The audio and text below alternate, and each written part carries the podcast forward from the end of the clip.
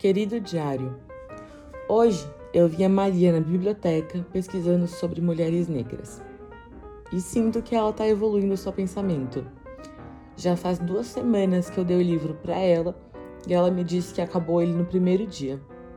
A gente acabou virando amiga. A escola vai promover um concurso de Miss e percebi nesses últimos dias que a Maria sempre carregava o panfleto do concurso com ela. Então hoje eu perguntei para ela se ela gostaria de participar e ela me disse que sim, mas que nunca ganharia.